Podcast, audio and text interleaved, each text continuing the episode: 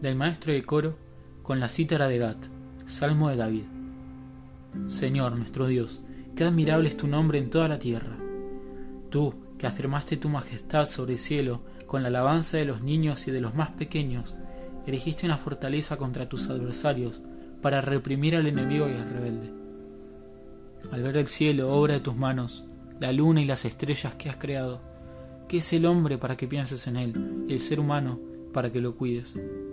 Lo hiciste poco inferior a los ángeles y lo coronaste de gloria y esplendor.